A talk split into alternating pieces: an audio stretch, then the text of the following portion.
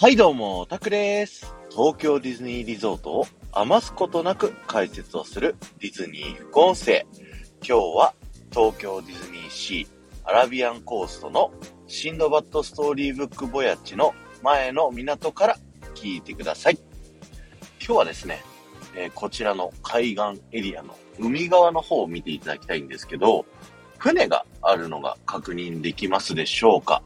えー、こちらの船ですね、あの、シンドバッドが乗ってきた船というね、えー、ストーリーがあるんですけれども、こちらの船はですね、ダウ船というね、種類の船なんですよね。これダウ船っていうのは、1世紀の頃からあるですね、もう大きいものだと、ラクダ600頭分の荷物が積めるぐらい大きいね、こう船になります。あの、大きさ様々いっぱいあるんですけど。で、そんな中で、この船の特徴っていうのが、あの、帆がですね、帆ってあの、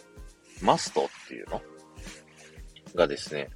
あの、三角の形になっているんですよね。よく船のイメージをしていただくとですね、あの、ワンピースとか見ていただくと、四角いマストの船がよく出てくるかと思うんですけれども、こちらの船はですね、三角なんですよね。で、これの理由っていうのがですね、この辺りのエリア、季節風という風がね、すごくてですね、あのー、まあ、季節風って季節によって向きが変わってくるみたいな、そんな特徴があるのでですね、四角だと、なんかまっすぐ進めない、前に進めないらしいんですよ。で、その代わりにですね、この三角の方を、貼ってあることによって、こう風をね、こういろんな向きから受けて、ジグザグに進んでいくっていう特徴があるので、このダウ線っていうのは三角の方なんだよっていう、そういったね、こう設定がありますっていうのをね、オレンジホーキの傘さんが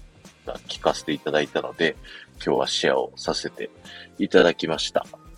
今日は終わりです。ありがとうございました。この放送が面白いと思った方は、ぜひ、いいねやコメントしていっていただけると僕はものすごく喜びますので、よろしくお願いします。そして、ハッシュタグ、ディズニー副音声をタップしていただくと、僕がね、過去に、こう、ディズニーランドの中でですね、いろんな、こう、豆知識を、いろんな場所からお届けしておりますので、ぜひね、パーク内のいろんな場所から聞いてみていただけると嬉しいです。